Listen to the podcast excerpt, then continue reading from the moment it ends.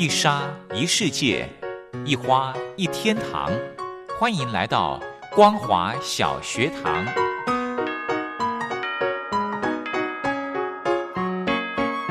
让我们一起学习，一起分享。光华小学堂。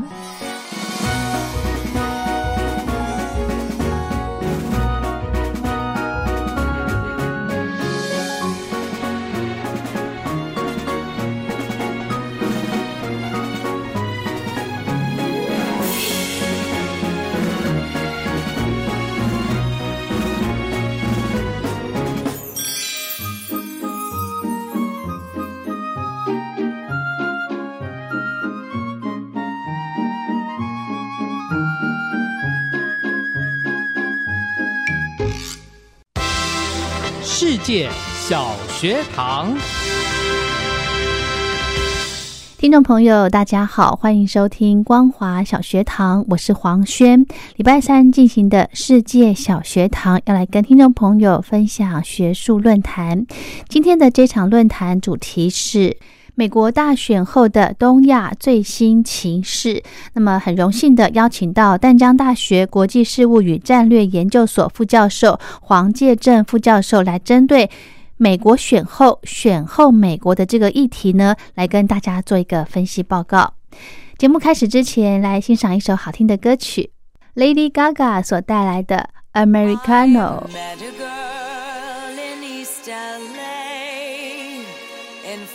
Shorts as sweet as May. She sang in eights and two barrio chords. We fell in love, but not in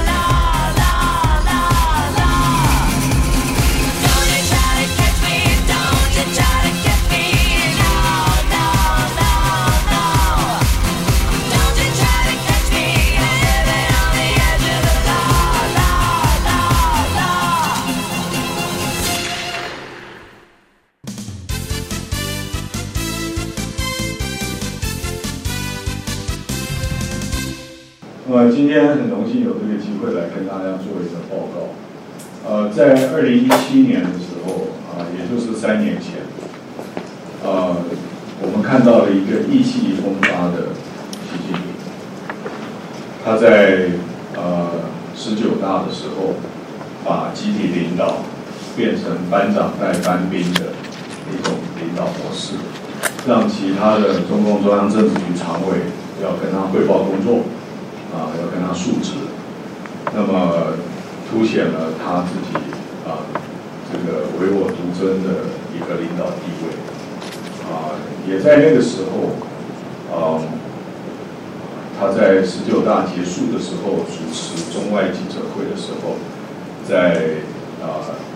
台子上介绍了其他六名新任的常委以后啊，做了一段讲话。这个讲话他特别提到说啊，不要人夸颜色好，只留清气满前。我听到他讲那个话的时候，我倒抽一口寒气。我觉得啊，一个帝王诞生了啊。那么那一次呃的变化，到现在三年之内变化极大。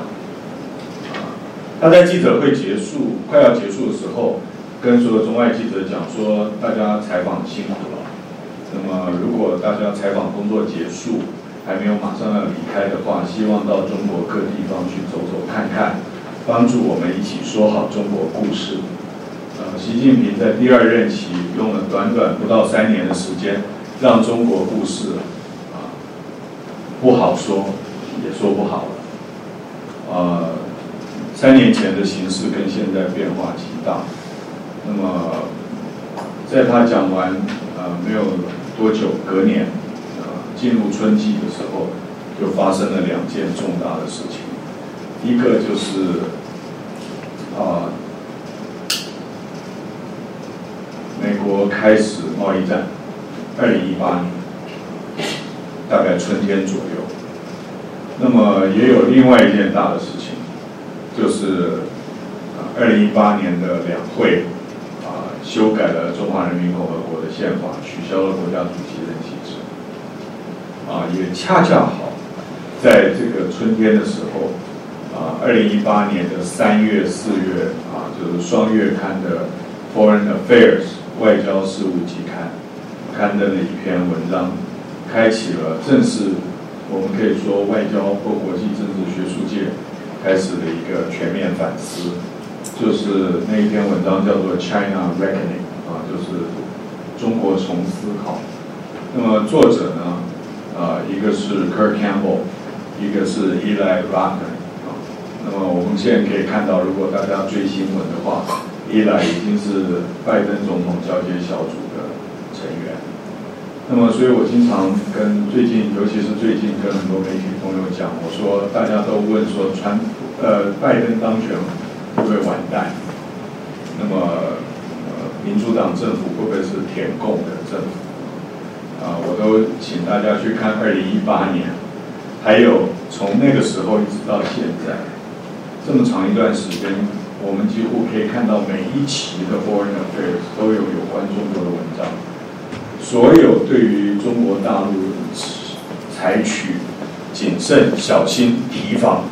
的心理的很多人，都是啊比较倾向民主党的学者啊跟大人物啊。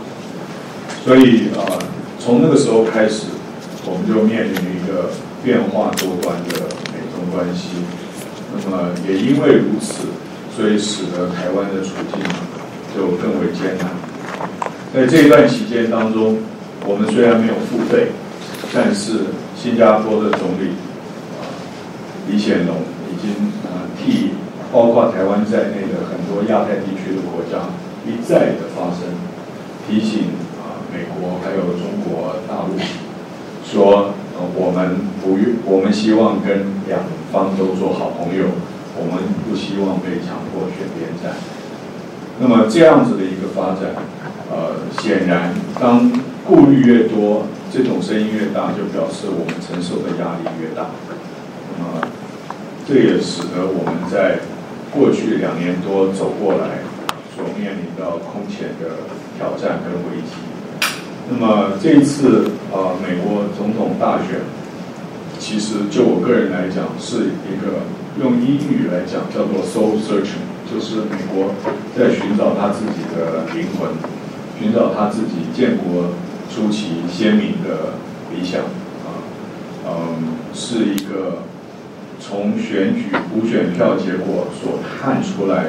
的一个分裂的美国，啊，这个有些人讲说是 a divided United States of America，啊，我自己用的是叫做 the disunited States of America。呃，美国这次投票票数之近，普选票之近，可以呃证明啊，就是美国在这次的选举当中，并不完全是党派之争，也不是对中国政策的争议啊，而是美国价值啊之间的分割，是左与右的问题，是一个路线的问题，是一个国家发展的问题。目前在华盛顿，唯一可以团结共和党跟民主党只有一个人，叫习近平。只有两党只有碰到老习的时候啊，意见一致。只要习近平一走，大家就开始打架。啊，所以习近平也对美国政治的稳定提出了一定的贡献。啊，啊，那么也因为这样子，所以我们台湾面临的就是很深切、深刻的挑战。呃，美国可以换总统，但是我们总统刚刚选完，也就是说，在可预见的未来啊，我们不会暂时三年多，我们不会政府不会问题改变。那么，我们必须在目前我们已知的状况之下，来对未来的形势做所判断。我先讲我自己的几点观察。第一个就是啊，美国会是在未来呃的下一任政府应该是内向型。的政府，也就是说，它内部的问题已经大到会占据很多总统白宫啊跟所有政客的时间，所以相对来讲，在对外政策、对外事务上面，很可能会有出现心有余力不足的情况，因为美国的高度内部分裂跟路线的争夺啊，因为。拜登的当选并不代表的 Trumpist 啊，就是支持川普的势力会消退。啊，拜登之所以能够呃，拜登能够当选，也并不代表啊，以 Bernie Sanders 为主的一种啊，这个民主党内的啊不同的看法就消退了。所以啊，从啊一边是呃查党余绪啊。另外一边是进步，所谓进步多元的看法，把美国向两两边去拉扯，很可能在未来的相当长一段时间，美国会要专心处理内部的很多问题。这些问题大家都耳熟能详，包括啊啊，如果民主党政府的话，很可能会有更多的大政府的思维，很可能会有。社会福利很可能啊会有失业救济，很可能会有呃全民健健保方向的这些走法，我相信呃在很多保守派来讲，会发觉到非常的啊这个心中会有相当的压力，而就在啊这次选举之前，我们才看到了一个呃以保守派啊占多数的最高法院形成。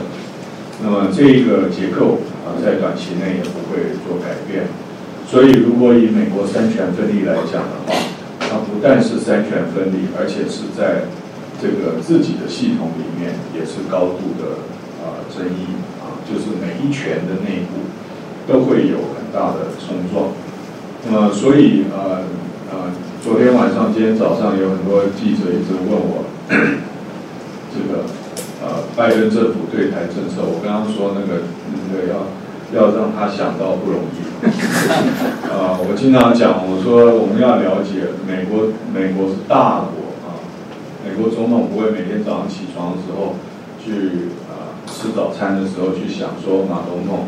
今天早上跑步有比有没有比昨天少一秒钟，少两秒钟。也不会想到那个蔡总统的猫昨天晚上吃什么啊啊，because they don't care。那么，所以我们在优序上面不要过多的自我膨胀，反而是我们要更去思考，更去了解美国。呃，我在呃自己写作上面跟我思考上面，我归纳美国现临现在面临五个大的烂摊子。第一个就是 COVID-19，呃，最近几天的数字非常不漂亮啊。那么再加上政权交接的情况，所以呃，有些人估计啊。美国到一直到今年年底，死亡人数还会持续的攀升。那么不晓得呃，拜登总统下个礼拜他的这个新组的这个疫情处理的管理的这个团队，到底能不能够运作？有没有办法获得现任政府的配合？交接小组有没有办法拿到呃 GSA，就是美国啊行政公署的？呃，这个签发的一个文件，让交接行动正式开始，这些都是我们在过去没有做、没有经历过的。第二个当然就是呃，美国价值的冲撞、种族啊、族裔、肤色这些，我们刚刚也大略提过。那么第三个呃，挑战美国的呃，应该是啊经济的问题。这个经济问题不完全是美。美国，美国，我刚刚我再倒回去讲，我一开场的时候，其实二零一七年在十九大结束之后，啊，习近平曾经召集了所有的驻外馆长、啊大使回国，那么在十二月底啊召见他们，啊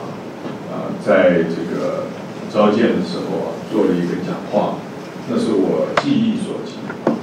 他第一次讲到说，中国面临百年未有之变局。这个百年未有之变局，在二零一七年的年底的时候，那个变局是正向的，是是中国的机遇来了的说法。而我们现在就把它停格在那个位置，只把字面上意义拿来去形容美国，恰恰好，美国面临百年未有之变局，而且是负面。美国大概是在第一次世界大战结束之后，开始跟欧洲列强并肩而起，呃，成为霸主之一。那么算到今年一百零一年啊，所以美国至少在过去一百年没有碰过如此的挑战。美国在操场跑道上面，已经从冷战结束后，一个人非常孤单的跑第一名。呃，从第二名到第十名都距离他很远。那么，呃，中间在过去，如果我们连上一个世纪一起算的话，曾经有两个国家跑步啊，快要追到他，一个是啊苏联，但是苏联呢，因为经济比较差，呃，在即使最强的时候，还是可以被雷根总统拿来每天三不五时开个玩笑，呃，所以。苏联的经济啊，以及过去冷战的围堵性质，跟过去没有全球化、没有网际网络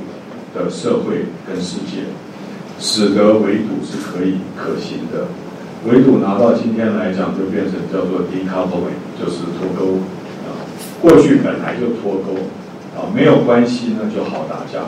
啊，有很多亲戚关系啊就不好动手。那么在全球化跟网络的呃，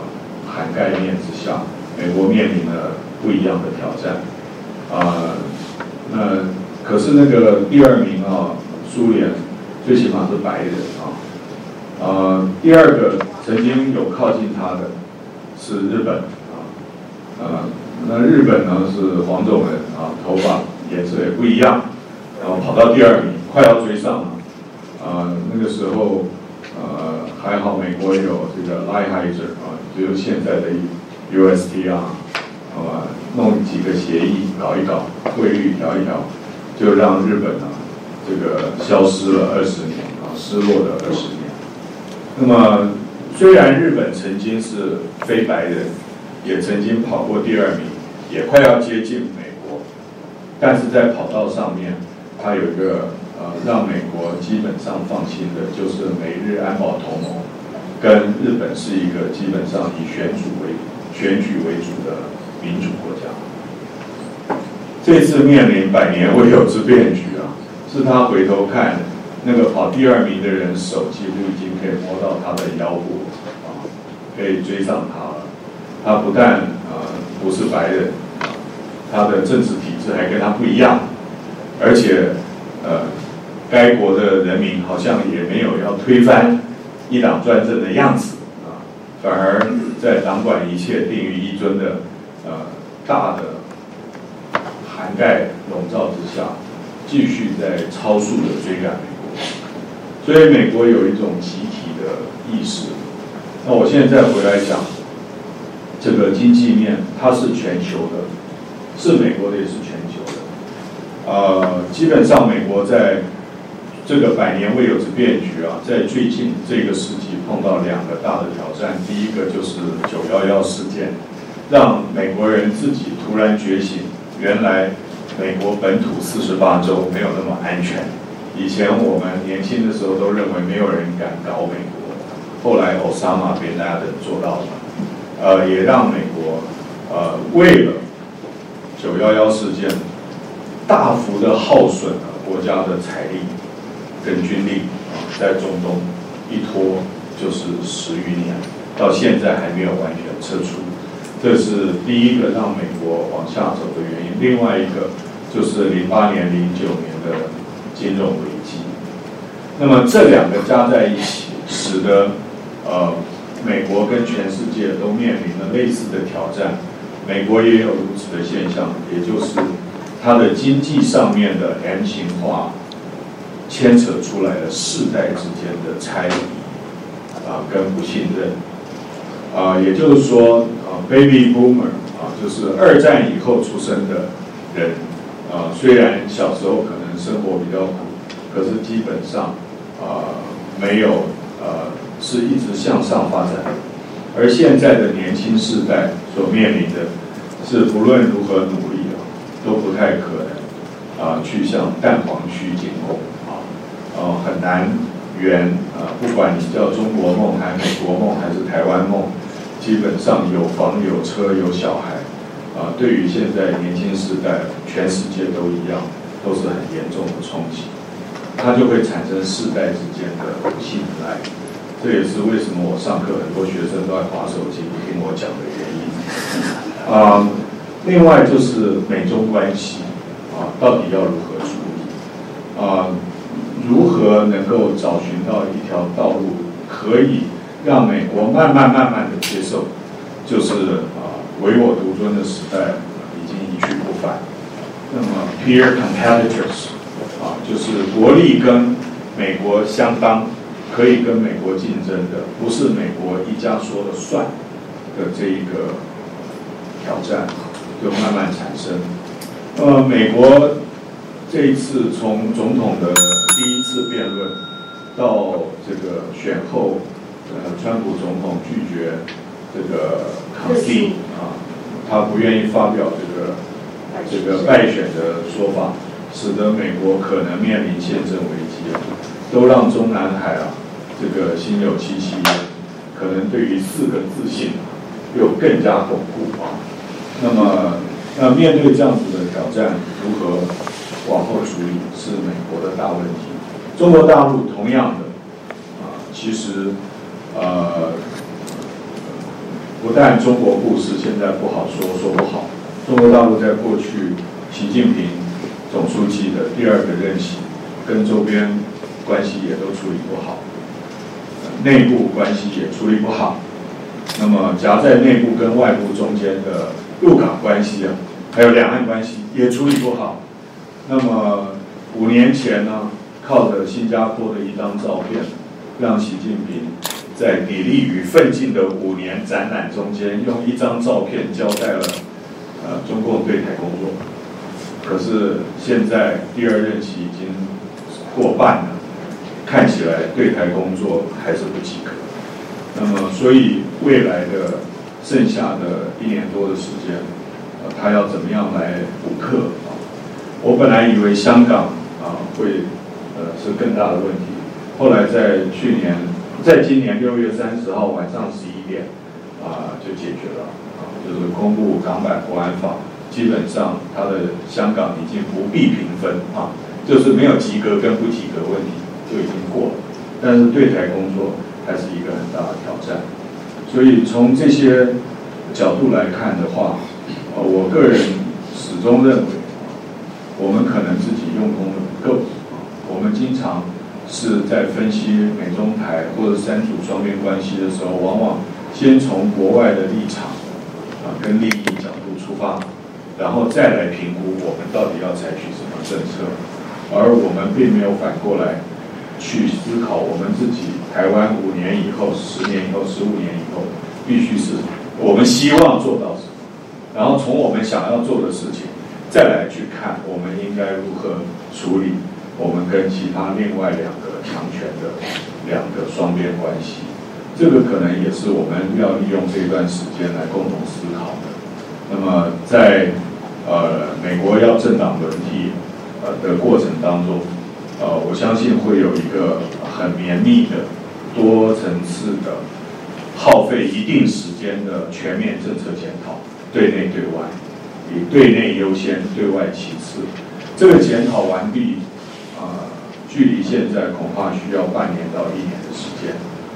从人事的提名任命啊，到参院跟白宫的公访，再到最后。有关的战略文件正式通过，由美国高官借由一个场合来正式对全世界宣告，可能都是一年以后的事情。所以呃，在这段时间之内，刚好我们台湾也是自己要好好做功课的时间，啊，仔细的去做一个思考。那么我最后我先讲一下呃我的想法，我觉得我们在未来几年问题不大。啊，真正问题比较大的是啊，而后啊，二零二四、二五以后的问题。那么，如果二零二四年我们选出来的总统相对是弱势的，啊，也就是说，我们跟美国一样是分裂的投票，就是两个阵营票数距离非常近，那这个也我们也会面对同样的一个困难。而下一我们的下一任总统面临的是习近平第三任期过半一个挑战，他有什么个人的想法？中国共产党有什么共同有什么特别的想法？以及他什么时候把可能的交班 提上议事日程，都会在未来几年发生。最后我要讲一句话，尤其在场有些年轻的朋友啊，Baby Boomer Generation。大概会在未来四到五年之内全面离开政府，因为他们满六十五了。啊，也因为这样子，所以啊，真正台湾更大的挑战，很抱歉，又是落在比我们年轻的时代的手里。啊啊，因为我们退休了。啊，我学生说，老师最近几年不会发生问题吗？我说不会。他们说为什么？我说因为我还没走。啊，我说事情都会发生在我退休之后。谢谢大家。好的，非常感谢黄介正副教授跟听众朋友分析的美国选后以及选后美国的这个议题。如果对节目内容有任何建议想法，非常欢迎您写信到台北北门邮局一七零零号信箱，或者是用电子邮件寄到 lily 三二九小老鼠 ms 四五点 highnet 点 net 给黄轩收。祝福您平安快乐。我们光华小学堂明天见，拜拜。